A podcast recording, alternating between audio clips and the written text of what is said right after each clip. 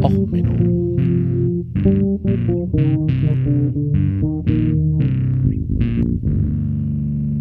Der inkompetente Podcast über Dinge aus Militär, Technik und Computer, die so richtig in die Hose gingen. Herzlich willkommen, Brüder und Schwestern, zu dieser Installation unseres Podcastes über Dinge, die schiefgehen in Militär, Technik und jetzt im Glauben. Preiset den Herrn. Okay, ähm, normalerweise mache ich ja keine größeren Geschichten und Witze über äh, Religion. Das ist der Kernbereich eines jeden Menschen. Ich akzeptiere im Gegensatz zur Homöopathie, dass Menschen an verschiedene Gottheiten glauben. Ähm, da soll Thor doch gerne den Hammer werfen und das fliegende Spaghetti-Monster die Hackbällchen durch die Gegend bringen. Äh, das ist jedem erstmal soweit selber überlassen. Aber wie jeder Mensch sind auch Gläubige gern mal bereit, sich zum, naja, Affen zu machen. Und ähm, ich habe jetzt eine Geschichte, die ist einfach zu schön, um sie nicht zu erzählen. Eigentlich hatte ich jetzt passend zum Brexit, ich weiß, ich bin jetzt wieder so ein bisschen zurück und so, der Brexit war halt vorgestern, wollte ich was über die Überlegenheit des äh, britischen Maßsystems machen. Ich habe das auch alles hier aufgeschrieben, habe jetzt allerdings keine Lust, mich mit Umrechnungsfaktoren äh, zu begeistern. Das nehme ich dann wohl morgen auf. Heute machen wir was zum Gläubigen. Ähm, nun, Indien ist ja ein relativ großer Kontinent. Ähm, apropos, ja, äh, die heutige Folge ist übrigens Face. Ähm, das ist ein Song von Ghost. Ich habe jetzt mal eine Live-Version unten verlinkt, ähm, weil das Musikvideo ist nicht so ganz lecker zu gucken. Das mu ähm, muss man nicht haben. Aber ähm, Live-Version von Ghost, relativ witzig, relativ witzige Band, die die Ernsthaftigkeit der Glaubensausübung äh, auf eine interessante Art und Weise darstellen. Insgesamt ähm, bietet doch, wenn man jetzt mal dieses Festchen aufmacht der Religion, doch so einiges an Potenzial. Ich sag mal Mormonen, äh, die äh, Zeugen Jehovas mit ihren Überzeugungen oder gerade Scientology oder auch die ganzen anderen netten, also zum Beispiel diesen ähm, Glauben in Amerika, der Prosperitätsapostelei ist halt schon ein interessantes Thema. Wer sich damit noch nicht beschäftigt hat, also die Sache dort ist, äh, Gott gibt es denen, die geben, ist so quasi die Geschichte. Ähm, also da ist die Idee, man sendet seinem lokalen Priester Geld und durch das Senden des Geldes wird Gott einen belohnen. Also ähm, den Priester belohnt es meistens durch Privatflugzeuge und ähnliches. Aber ähm, naja, gut, passiert halt. Ne? Ähm, wenn man für den, äh, im Namen des Herrn unterwegs ist, dann kann ja nicht jeder nur mit einer schwarzen Sonnenbrille, einem schwarzen Anzug und einem geklauten Polizeiauto unterwegs sein. Manchmal muss es halt auch der Privatflieger sein. Aber gut, ich dachte, ähm, wir gehen heute mal nach Indien. Ähm, also das erste Phänomen, das, mit dem ich mich beschäftigen will, ist die, äh, das Ganesha Wunder von 1995. Also Ganesha, der Elefantengott, ähm, war halt so, dass es ähm, äh, in einem Tempel in Neu-Delhi ein Opfer gab an Ganesha, wo man dem Elefantengott mit einem Löffel Milch ähm, angeboten hat und die Statue hat die Milch getrunken. Also man hatte einen Löffel Milch dem Rüssel, unter den Rüssel gehalten und das die Milch verschwand.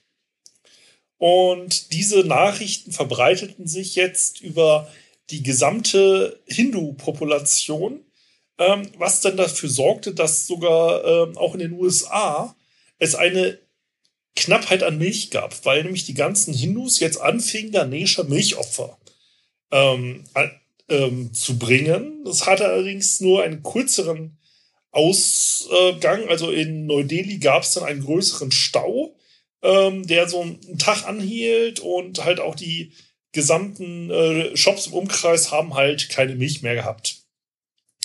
Ähm, ein Shop äh, in der Nähe einer Hindu-Population in Neuengland berichtete, dass er über 25.000 Pins äh, an Milch verkauft hat. Womit wir jetzt wieder bei der ganzen Umrechnerei werden. Aber wie gesagt, das ist eine andere Folge. Ähm, und insgesamt sind die Milchverkäufe in Neu-Delhi um 30 Prozent nach oben geschossen. Ähm, naja, und viele kleinere Tempel hatten jetzt Probleme mit dem Ansturm an milchschwingenden Gläubigen überhaupt umzugehen. Und man hatte dort halt teilweise mehrere Kilometer lange Schlangen. Es gab dann Live-Übertragungen aus den Tempeln und so weiter und so fort. Ähm, einer der berühmtesten und beliebtesten Tempel, der Siti, Entschuldigung, ich versuche gar nicht erst auszusprechen, das ist indisch, ähm, hatte sich dann entschlossen, äh, die Türen zu verrammeln mit dem Zettel, dass ihre Statue keine Milch trinkt. So, man versuchte es jetzt zu erklären, warum in diesem kleinen Tempel die Ganesha mit ihrem Rüssel den ähm, Löffel Milch weggeschlabbert hatte. Nun, eine Erklärung, die sich so ergeben hatte, war die Überlegung, naja gut, das ist so ein, naja, eine Statue, ne, so etwas poröserer Stein, Oberflächenspannung und ähnliches. Und ähm, naja, die wissenschaftliche Bezeu Überzeugung ist halt eigentlich, dass man dort eine Effekte hat wie Kapillareffekte und einen ausgetrockneten Stein, der dafür sorgt, dass die Milch kurzfristig aufgesogen wird.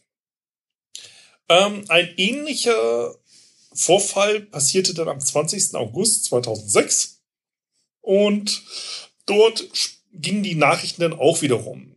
Ähm, allerdings gab es danach gleich wieder sofort Wissenschaftler, die gesagt haben, okay, komm, wir sollen, äh, das ist halt Oberflächenspannung. Naja, okay. Aber das ist doch relativ harmlos. Ich meine, die Gläubigen können jetzt ihrem Glauben weiterhin glauben. Also, dass Ganesha milchdurstig war, wo ich mich jetzt eigentlich frage, was ein Elefantengott mit Kuhmilch will. Aber okay, ähm, Details. Ähm, und auf der anderen Seite können die Wissenschaftler immer noch stolz behaupten, haha, wir haben das Wunder gelöst. Das ist völlig gleich äh, zu sehen und überhaupt. Und das ist ja total einfach. Gut, einfach hinter Wunder zu steigen, ist halt teilweise auch in Afrika, wo es ja auch so Betrügerbanden gibt mit wandernden Priestern und so. Gehe ich jetzt gar nicht mehr darauf ein. Ähm, wie gesagt, leichtgläubigen Menschen mit Wundern das Geld aus der Tasche zu ziehen, indem man irgendwie Leute heilt. Ähm, muss jetzt nicht sein. Aber es gab in Indien ein noch viel schöneres Wunder. Ein Wunder, das mich in meinem ganzen Innereien überzeugt hat, dass Wunder wirklich, ähm, wirklich, wirklich schön sind. Dass Wunder die Chance haben, verschiedene Völker zusammenzubringen, zum Beispiel auch Finnland und Indien, näher aneinander bringen. Und man sich eigentlich danach fragt, warum es nicht immer schon so war, diese enge Verbindung zwischen Finnland und Indien. Es geht dabei um das weinende Kruzifix aus Mumbai. Das ist äh, 2012 passiert. Ähm, es am 5. März 2012 fingen die Füße der Statue des gekreuzigten Jesus in Irla, das ist in der Nähe von Mumbai, in der Kirche unserer heiligen Jungfrau, der heilenden Jungfrau, Lady of Vilankani, also das ist übersetzt, glaube ich, heilende Jungfrau, also Maria-Kirche, ähm, fing an, Wasser von den Füßen zu tropfen. Und es wurde dort von einer Hindu-Dame bemerkt, die das dann dem lokalen katholischen Priester erzählt hatte, dass da auf einmal äh, das Kruzifix anfängt, Wasser zu tropfen. Und am 8. März hörte das Wasser auf, von den Füßen zu laufen. Währenddessen haben ähm, die Gläubigen angefangen, das die Wasser aufzufangen, den heiligen Schweiß Jesus zu trinken, in der Hoffnung, dass sie geheilt werden. Der ähm, Priester selber auch sagte, der Augustine Palette, das ist der lokale Priester gewesen, whether science can explain what happened or not, a miracle did occur in Urla, namely that of having dozens of Christians, Hindus and Muslims pray together under the cross. Nämlich dieses Wunder hatte es geschafft, verschiedene Religionsgruppen friedlich miteinander zu vereinen. Namentlich, wie gesagt, die Hindus, die Moslems und die lokalen Katholiken, die einträglich um Heilung baten und wie gesagt dieses Wasser von Jesus auffingen. Ähm, nun, es war halt wahrscheinlich übernatürlich. Also laut den Anwesenden. Und ähm, es gibt auch da schon Fotos von, also ähm, es tropfte da, wo man halt ähm, Jesus gekreuzigt hatte durch die Füße, tropfte quasi da, wo das Blut auch aufgemalt war, tropfte jetzt Wasser. Und ähm, ja, wie gesagt, es war halt unerklärlich. Bis dann der Professor Sanael Adamaruku auftrat. Ähm, der ist eigentlich ein indischer Bürgerrechtler und der Präsident der indischen rationellen Gesellschaft. Er ist Sohn von Josef Emma, also sein Vater hieß äh, Josef und selber war halt äh, berühmter Journalist und galt halt als einer der ersten Rationellen, der sich halt mit der Wissenschaft und gegen Mythenbildung ein wenig einsetzte, sein Vater. Und wie gesagt, der Sohnemann macht dasselbe jetzt weiter. Mit 15 fing er schon halt an und war dann halt später äh, auch Herausgeber des Hausmagazins Der moderne Freidenker. Er machte dann seinen Master in Politikwissenschaften und ähm, naja, er beschäftigt sich halt kritisch mit dem indischen Aberglauben. Also Indien ist ja insgesamt eine sehr von Aberglauben geprägte Region immer noch oder ein Kontinent. Und ähm, nun, unser guter Sanal kam jetzt halt in diese Kirche und sagte zum Priester, ja, wir möchten das jetzt mal bestätigen. Und die Kirche selber sagte, ja, okay, wir sind dabei, das ist kein Problem. Ähm, wir möchten ja auch zeigen, dass das ähm, alles hier wundersamer Dinge zugeht. Ähm, also tauchte Sanal mit einem Fernsehteam auf von TV9 und wie gesagt äh, im Einvernehmen mit der katholischen Kirche. Er ist dann dort mit einem Lokal äh, Ingenieur durch die äh, Kirche gegangen und hat sich halt erstmal angeguckt, so Laminarflöße, also so wie so nach Motto, wie könnte denn Wasser jetzt bei den Füßen Jesus landen? Da hatte man sich halt jetzt geguckt, okay, die Wände ja, ein bisschen feucht. Hm. Okay, da könnte es jetzt langsam durchsickern durch die Wände. Und dann hat man halt äh, weiter geguckt. Ne? Kapillareffekte kennen wir ja alle. Also das Wasser zieht sich durch kleine Risse und so. Und dann hat man weiter geguckt und fand dann halt eine feuchte Wand. Und hat sich gedacht, okay, gut. Naja, aus Stein, das Stein-Wasserbild ist ja nun auch ein klassisches Wunder noch. Das können wir jetzt so erstmal noch stehen lassen, aber lass uns mal weitersuchen. Haben sie weitergesucht und gesucht und gesucht und fanden denn einen Abfluss, der überfloss. Und ja, okay, das jetzt gut Regenwasser, das in einen äh, Abfluss läuft, könnte jetzt da immer noch wunderlich sein, weil es ist ja ein heiliger Regen und ähm, es war jetzt halt für die Katholiken auch noch so, naja, okay, wir haben jetzt einen Abfluss gefunden, der jetzt ein bisschen überschwappt. Das ist jetzt nicht mehr ganz so wunderlich, aber naja, irgendwie kann man sich's noch schön reden. Ist ja noch okay. Ähm, Sanal und der Ingenieur gingen dann halt noch weiter und haben dann festgestellt, dass dieser Überfluss eigentlich von einem Rohr gespeist wurde.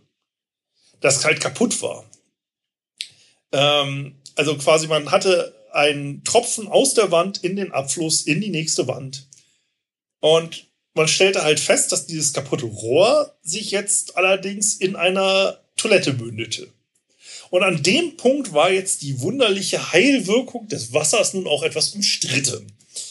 Ähm, und danach gab es jetzt eine Debatte ähm, mit dem lokalen Bischof, dem Angelo Gracias äh, aus Mumbai. Und in der Fernsehdebatte sagte dann der Priest, äh, Bischof, äh, wir haben nie gesagt, dass es ein Wunder war. Die Kirche wird das jetzt sehr genau untersuchen. Ähm, und naja, es stimmte jetzt eigentlich äh, Sanna zu, dass es eigentlich, naja, ähm, vielleicht doch einen weltlichen Ursprung hatte.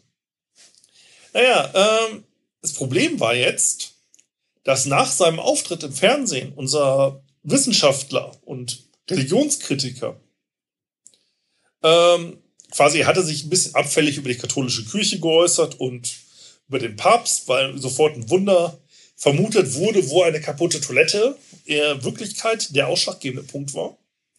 Naja, und da gab es jetzt äh, mehrere Beschwerden gegen ihn unter dem Blasphemiegesetz Indiens, ja, weil Indien hat noch ein Blasphemiegesetz. Und ähm, damit wurde er jetzt gezwungen, dass ähm, er aus Indien abhauen musste. Der gute Mann lebt mittlerweile in Finnland, weil das Blasphemiegesetz im schlimmsten Fall sogar die Todesstrafe vorsehen könnte. Ähm, aber halt, das Problem ist, dass es auch immer in Indien noch Lynchmobs gibt. Und wie gesagt, das Gesetz selber stammt eigentlich noch aus der britischen Kolonialzeit. Ähm, weil man hatte damit eigentlich versucht, 1927 die Aufstände von Gandhi einzugrenzen, indem man gesagt hat, das ist ja Blasphemie, was er da sagt. Ähm, eigentlich ein Gesetz, um freie Meinungsäußerung zu unterdrücken. Und das wurde jetzt verwendet, um eine Untersuchung, ähm, naja, in Toiletten der römischen katholischen Kirche einzuleiten. Ähm, und er ist jetzt, wie gesagt, in Finnland und äh, lebt dort äh, in einer kleinen Wohnung in, einer, in einer, einem Vorort von Helsinki. Ähm, ja. Und er ist dort leider ein wenig äh, einsam, weil seine Tochter hatte mittlerweile ein Kind und seine Mutter ist gestorben. Und ähm, also die Mutter von ihm und nicht die Mutter der Tochter. Also ähm, und äh, auch sein äh, Gastgeber, der ihn eingeladen hatte, der Gründer der finnischen Humanistengesellschaft, ist leider auch schon mittlerweile verstorben und er sitzt jetzt mehr oder weniger im Exil in Finnland. Ähm, das Problem ist halt, dass es halt in Indien öfters mal Anschläge und ähnliches gibt, auch auf Leute, die sich gegen ähm, ja, Aberglauben oder Mystizismus richten. Ähm, Jo. Ich verlinke euch unten ein paar Artikel dazu, ist relativ spannend, aber ich fand halt einfach die Idee, dass man ein Wunder auf eine undichte Toilette zurückführen äh, kann, als doch recht interessant und dachte mir, ich mache da mal eine Folge. Also, bis dann erstmal. Vielen Dank fürs Zuhören. Ich hoffe, ich habe jetzt keinem zu doll auf seinen persönlichen Glauben ge pinkelt mit einer kaputten Toilette. Äh, naja, okay. Ähm, also, vielen Dank fürs Zuhören. Bis zum nächsten Mal. Bis nächste Woche. Alles Gute, euer Sven. Hat euch der Podcast gefallen? Dann empfehlt mich euren Freunden. Hat er euch nicht gefallen? Dann empfehlt mich euren Feinden. Und bis dann. Alles Gute. Ciao, ciao.